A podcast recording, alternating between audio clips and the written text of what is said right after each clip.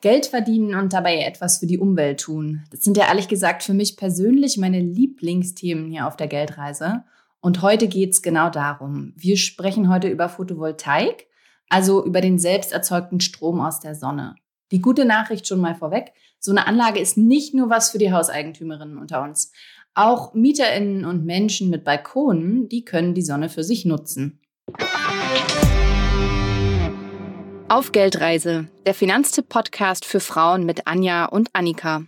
Hallo, liebe Geldreisende. Na, habt ihr die Stimme im Intro erkannt? Ja, genau. Annika ist wieder am Start und das heute gleich mal bei einem ihrer Lieblingsthemen. Annika, ich freue mich total, dass du endlich, endlich wieder da bist. Ich mich auch. Und ich glaube, das ist unsere erste gemeinsame Folge seit jetzt fast über einem Jahr, ne? Ja, genau. Obwohl man unsere Sprachnachrichten, die wir zwischendurch über WhatsApp ausgetauscht haben, bestimmt auch zu einigen Folgen zusammenhauen könnte.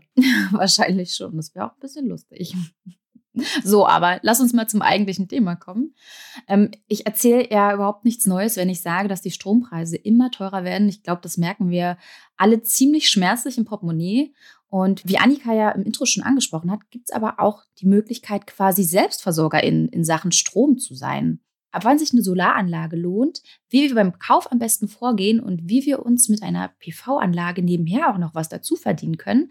Darüber sprechen wir heute mit Finanztipp-Expertin Ines Rutschmann. Hi Ines, schön, dass du heute da bist. Hallo, ich freue mich auch. Ines, du warst ja bereits bei uns im Geldreise-Podcast zum Thema Ökostrom in der Folge Nummer 39 zu Gast. Ich würde dich natürlich trotzdem an der Stelle noch mal gerne kurz vorstellen. Also ich würde sagen, ich kenne niemanden, der sich so gut mit meinen Lieblings-Öko-Energiethemen auskennt wie Ines. Ines beschäftigt sich seit mehr als 15 Jahren mit Energiethemen. Seit fünf Jahren ist sie jetzt mittlerweile bei uns bei Finanztipp und schreibt und spricht zu Themen rund um Strom und Heizen. Und in Bezug auf ihre Geldanlage hat sie uns schon mal verraten, da ist sie breit aufgestellt, aber der Klimawandel, der macht ihr Sorgen. Sie hat Aktien, ist aber auch an Photovoltaikanlagen über Genossenschaften beteiligt. Das ist ja auch super spannend. Daraus könnten wir wahrscheinlich auch wieder ein eigenes Thema machen.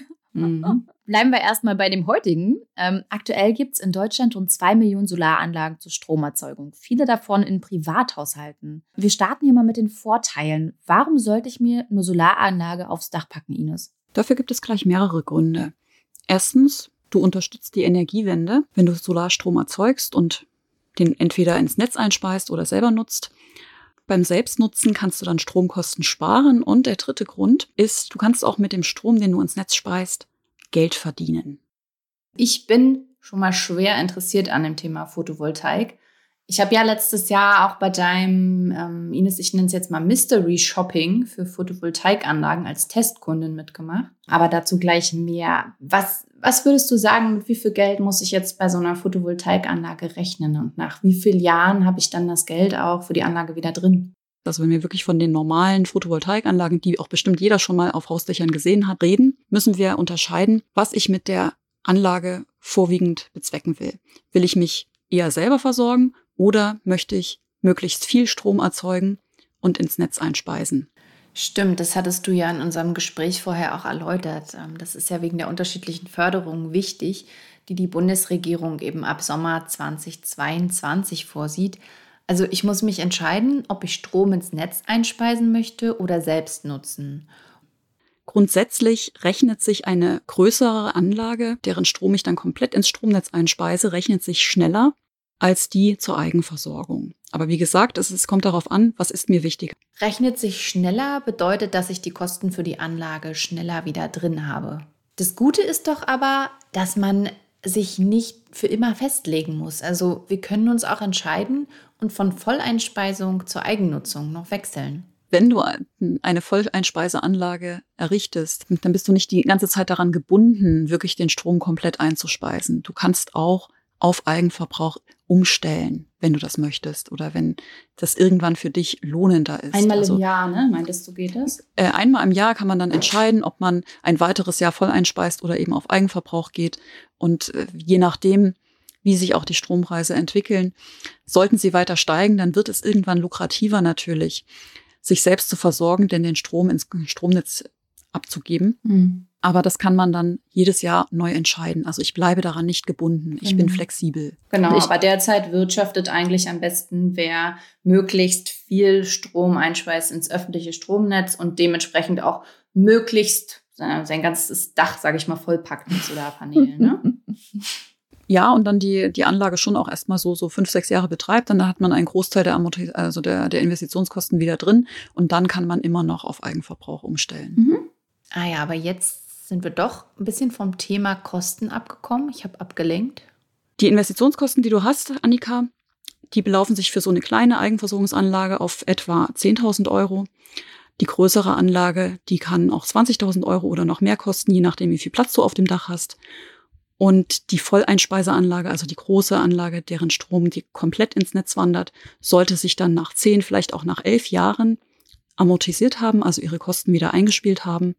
Bei der Eigenversorgungsanlage dauert es eher 14 Jahre. Boah, ich finde, das ist jetzt eigentlich gar nicht wenig Kohle. Gibt es dann da wenigstens irgendwie eine Art Förderung, auf die ich ähm, zurückgreifen kann? Also ich denke da jetzt beispielsweise an die KfW, also die Kreditanstalt für Wiederaufbau, die ist ja da so prädestiniert für. Über die KfW-Bank gibt es zinsgünstige Kredite. Schwieriger kann es dabei allerdings sein, noch eine Hausbank zu finden, die dann das Programm unterstützt. Aber es gibt Banken, die gemeinsam mit der KfW so eine Photovoltaikanlage auf dem Hausdach finanzieren. Darüber hinaus gibt es auch Zuschüsse in manchen Kommunen. Also auf kommunaler Ebene in Städten und Gemeinden gibt es teilweise Zuschüsse zu Photovoltaikanlagen, aber nicht mehr auf Länderebene oder bundesweit. Nochmal zum eben erwähnten Mystery Shopping. Also neben mir hat Ines noch vier weitere TestkäuferInnen ins Rennen geschickt und dann in fünf unterschiedlichen Bundesländern insgesamt 26 Kaufangebote für Photovoltaikanlagen eingeholt. Und das Ergebnis finde ich interessant bis erschreckend. Also bei ein und derselben Kundin unterscheiden sich die Angebote im Preis um bis zu 80 Prozent. Das ist ja wirklich eine Menge. Ines, was würdest du sagen, worauf muss ich denn aufpassen, damit ich bei so einem Kauf nicht über den Tisch gezogen werde? Du solltest dich vorher informieren, was Photovoltaikanlagen kosten. Je nach Größe können die Preise unterschiedlich sein. Also kleinere Anlagen kosten relativ mehr als große Anlagen. Deswegen ist es auch sinnvoll, groß zu bauen, weil dann die Erzeugungskosten für eine Kilowattstunde Solarstrom günstiger werden. Und dann immer mehrere Angebote einholen und diese miteinander vergleichen wenn ich mehrere Angebote habe, erkenne ich natürlich die, die teuer sind. Aus deiner Analyse damals gingen konkrete Empfehlungen für Portale hervor, auf denen es sich lohnen kann, ein Angebot für eine Photovoltaikanlage einzuholen und dementsprechend dann auch zu vergleichen. Welche sind das denn genau und warum? Also jetzt Stand Mai 2022. Die Portale, die wir untersucht haben, die vermitteln Handwerksbetriebe oder auch direkt Angebote für Photovoltaikanlagen dann von Anbietern. Das waren Einmal Photovoltaik Angebotsvergleich, die Seite betrieben von der Firma Wattfox und das andere ist Selfmade Energy.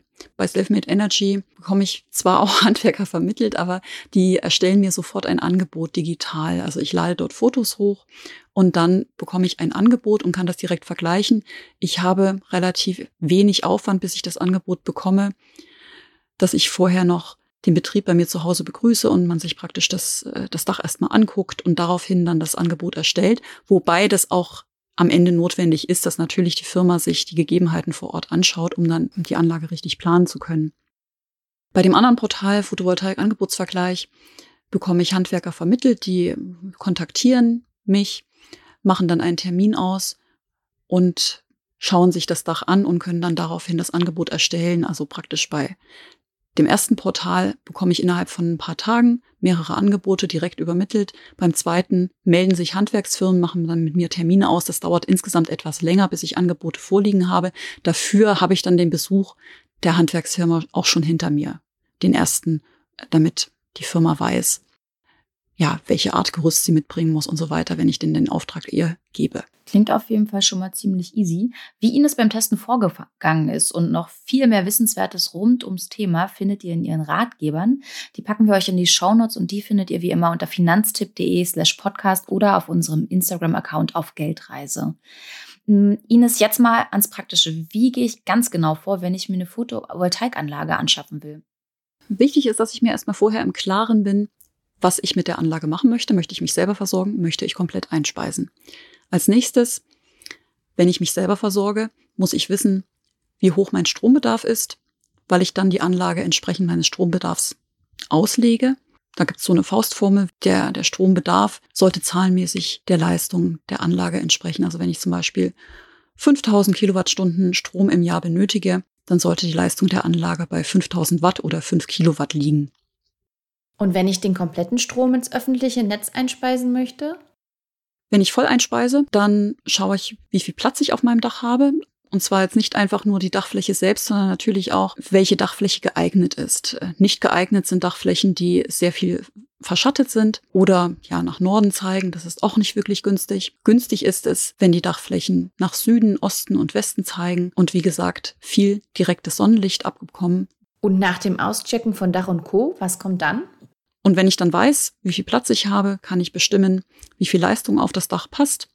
Die Leistung der Module ist zwar je nach Anbieter ein bisschen unterschiedlich, aber man kann so rechnen, auf sieben bis acht Quadratmeter Fläche bekomme ich ein Kilowatt Leistung unter. Und wenn ich weiß, wie groß die Anlage sein soll, dann kann ich praktisch nach Angeboten schauen. Okay, da sind ja jetzt schon so ein paar Fragen, ähm, die ich da vorab für mich klären sollte. Zum einen wäre es auf jeden Fall schon mal super, wenn ich deine Ratgeber vorab lese. Ähm, zum anderen wäre aber vielleicht auch eine Ansprechperson gar nicht so verkehrt. Ähm, gerade ja vielleicht auch wirklich bei, bei dem Punkt, wie ich eine gute Installationsfirma finde. Gibt es da jemanden, an denen, an die ich mich mit meinen Fragen wenden kann? Was würdest du da empfehlen? Es gibt zum einen Energieberater, die praktisch, ja, die, die helfen können, das Solarstrompotenzial auf dem Dach zu ermitteln und die bestimmen, wie viel Leistung aufs Dach passt, was sinnvoll ist. Die kosten natürlich etwas, solche Energieberater oder auch Gutachter für Photovoltaik. Oder man tauscht sich einfach mit anderen aus. Das hattest du mal erzählt, dass es da so ein Forum gibt. Wer sich mit anderen Anlagenbetreibern, die schon seit mehreren Jahren Photovoltaikanlagen auf ihrem Dach haben, austauschen will, der kann auch ins Photovoltaikforum schauen. Dort kann man auch durchaus Angebote hochladen und sich von den Mitgliedern im Forum bewerten lassen. Das ist alles kostenlos. Das ist einfach ein, ein Austausch unter Anlagenbetreibern, den man in Anspruch nehmen kann und auch durchaus sinnvollerweise in Anspruch nehmen sollte. Also das finde ich echt ein super Tipp. Wie hieß das nochmal, das Forum? Photovoltaikforum. Photovoltaikforum, okay. Ja. Packen wir auf jeden Fall in die Shownotes, Annika, oder? Ja, auf jeden Fall. Guter Tipp. Ich bin ja anders als Annika keine Hausbesitzerin und ähm, werde es bei den Preisen wohl in diesem Leben auch nicht mehr werden. Ähm, es gibt aber auch eine Lösung für MieterInnen. Und zwar die Solaranlage für den Balkon. Wie kann ich mir das genau vorstellen? Also ich hätte jetzt natürlich nicht so viel Bock, mir da ein riesiges Solarpanel auf dem Balkon zu bauen, das mir den Ausblick versperrt oder äh, noch schlimmer, mir den Platz klaut, um gemütlich auf dem Balkon einen Kaffee in der Sonne zu trinken. die Balkonanlage, die nimmt dir nicht den Platz zum Sitzen Puh, Glück und zum Kaffee trinken. ähm, die Balkonanlage, die kannst du entweder an die Fassade montieren, wenn das äh, dir auch dein Hauseigentümer gestattet, oder einfach am Balkongeländer. Die nimmt dann aber keinen Platz zum Sitzen. Mhm. Und die, diese Systeme, die kann man komplett, also als Komplettsystem kaufen und auch selber am Balkon anbringen. Dazu brauche ich niemanden weiter, da brauche ich keinen Handwerker dafür. Und wenn die Elektroinstallation in deiner Wohnung ausreichend dimensioniert ist, kannst du dann auch diese Anlage selbst in die Steckdose stöpseln. Dafür sind die gedacht, dass man sie selbst in die mhm. Steckdose stöpselt. Da ist ein, ein Stecker am Photovoltaikmodul angebracht. Und der Strom, der dann erzeugt wird, wenn die Sonne scheint, wandert dann direkt in dein Hausnetz und bedient die Verbrauchsgeräte, die gerade Bedarf haben. Die Anlage ist sehr klein, das ist dann ein Modul mit vielleicht 400, 500 Watt. Je nachdem, wie hoch dein Strombedarf ist, kannst du etwa 10 Prozent deines Strombedarfs darüber decken. Die anderen 90 Prozent beziehst du dann weiterhin über das Stromnetz. Und das ist eine ziemlich einfache und vor allem auch kostengünstige Möglichkeit, sich selbst zu versorgen, zumindest ein, ein klein wenig und dadurch die Stromkosten zu senken. Jetzt hast du gerade kostengünstig schon angesprochen. Mit wie viel muss ich denn da rechnen? Mit einem mittleren dreistelligen Betrag.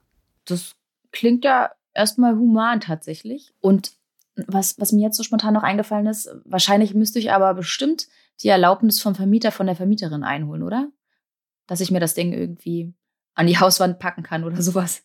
Wenn du in die Fassade bohrst, um das Modul anzubringen, dann musst du, brauchst du die Erlaubnis, weil du ja eine Veränderung an, am Haus vornimmst.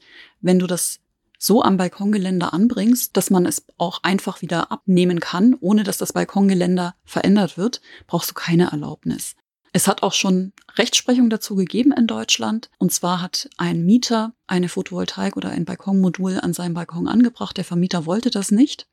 Der Mieter hat es trotzdem getan. Daraufhin hat ihn der Vermieter verklagt. Und das Gericht hat dem Vermieter nicht Recht gegeben. Es hat die Klage abgewehrt oder abgeschmettert. Mit der Begründung, der Mieter hat gerade in Zeiten der Energiewende ein Recht darauf, sich ökologisch selbst ein bisschen mit Strom zu versorgen. Das ist schon mal ein echt sinnvolles Urteil. Finde ich das Solarpanel für den Balkon auch über die von Finanztipp empfohlenen Portale oder wie ich, gehe ich da am besten vor? Wenn du dich für den Kauf von einem Balkonsolarmodul interessierst, äh, gibt es eine sehr informative Seite, die von der Deutschen Gesellschaft für Sonnenenergie betrieben wird. Die heißt PV Plug.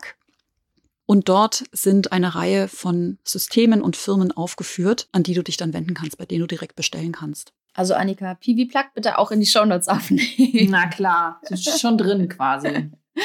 ähm, wenn ich gerne Solaranlage auf dem Dach des Hauses hätte, in dem ich zur Miete wohne, geht das? Kann ich da was tun? Du kannst das Dach von deinem Vermieter pachten, dort die Anlage errichten und dann betreiben.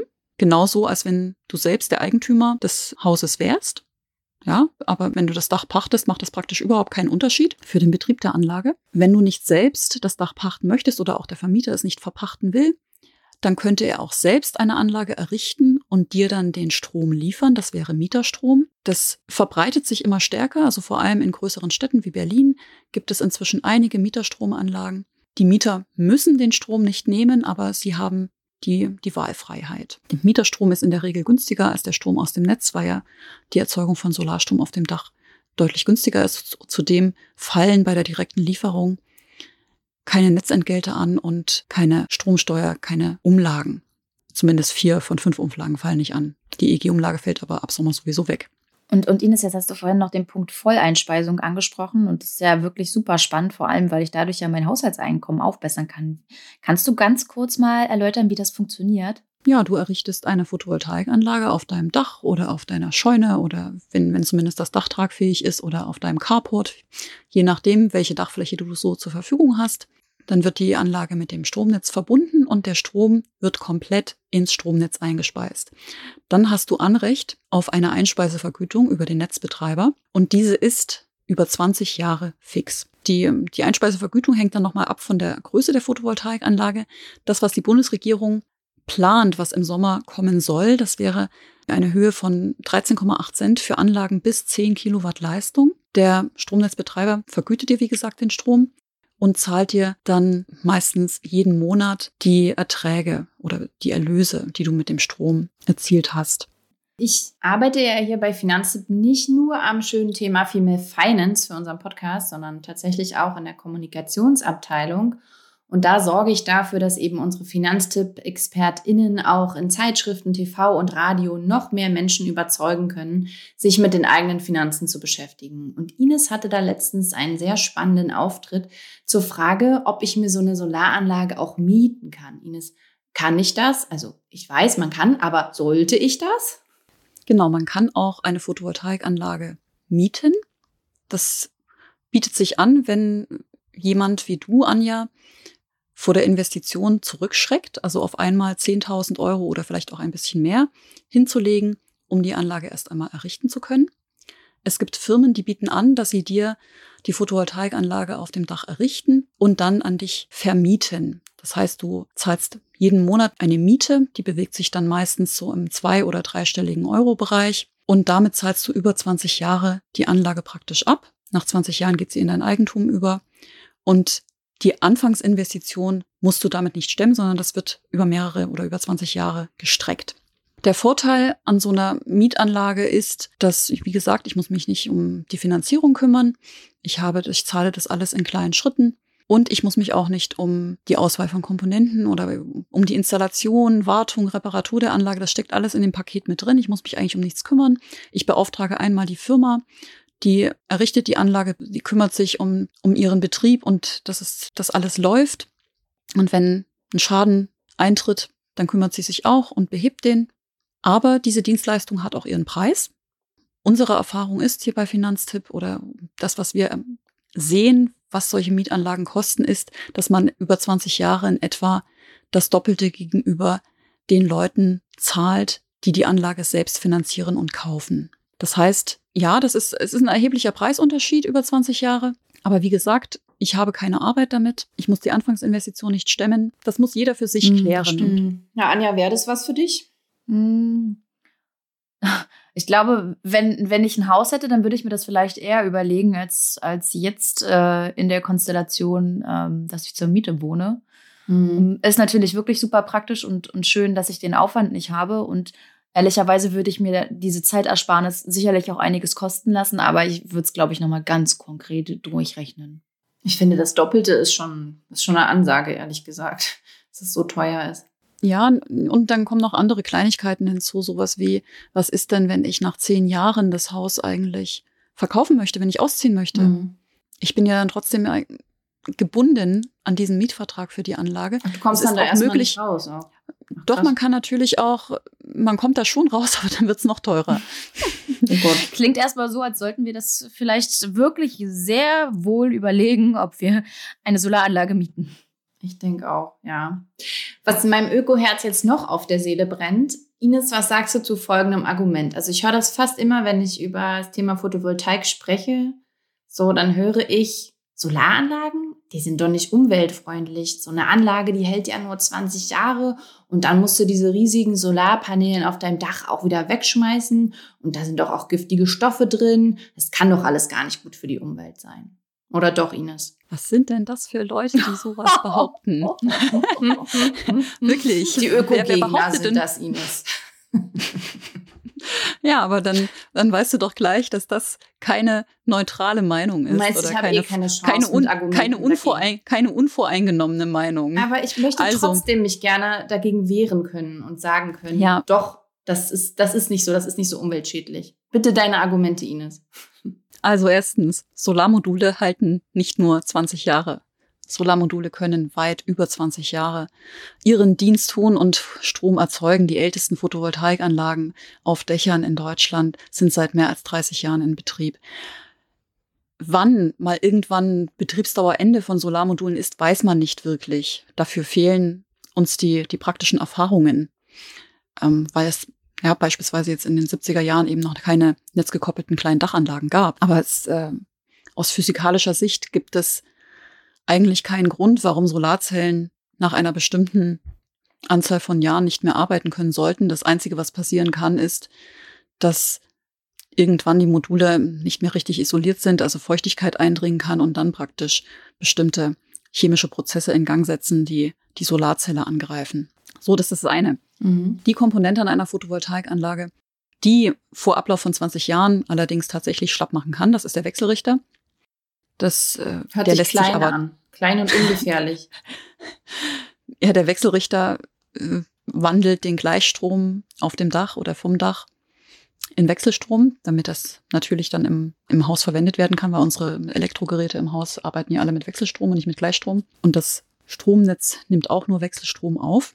Genau, der Wechselrichter, der kann äh, vor Ablauf von 20 Jahren kaputt gehen. Ähm, dann tausche ich den. Der kostet einen mittleren bis drei höheren dreistelligen Betrag. Davon geht die Welt nicht unter. Und wenn dann tatsächlich doch mal die Photovoltaikanlage aufgrund von einem Sturm oder durch, durch, ja, durch Unwetter, wenn, wenn irgendwie Photovoltaikmodule kaputt gegangen sind und abgebaut werden, dann müssen sie recycelt werden. Das schreibt die Elektroschrottrichtlinie vor. Überwiegend bestehen Photovoltaikmodule aus Silizium, also einmal praktisch das Glas im Modul ist Siliziumdioxid, als auch die Zellen selber bestehen vornehmlich aus Silizium. Außerdem wird noch Kunststoff eingesetzt, ein, ein kleiner Teil und ansonsten ein bisschen Aluminium und Silber. Mhm. Kritisch ist einzig ein gewisser Anteil Blei, der in äh, einigen Modulen enthalten ist. Das ist aber ein, ein kleiner Anteil und die Branche arbeitet auch daran, das Blei aus den Modulen zu verbannen, denn Blei ist verzichtbar. Also große Hersteller haben auch damit angefangen, nicht mehr Blei einzusetzen in der Produktion. Mhm. Wenn man das wirklich komplett unterbinden wollte, dann, dann könnte auch die EU entsprechende Richtlinien festschreiben, dass nicht mehr Blei verwendet werden darf in Photovoltaikmodulen. Möglicherweise kommt das auch noch. Aber dann wären da keine giftigen Bestandteile mehr enthalten. Perfekt.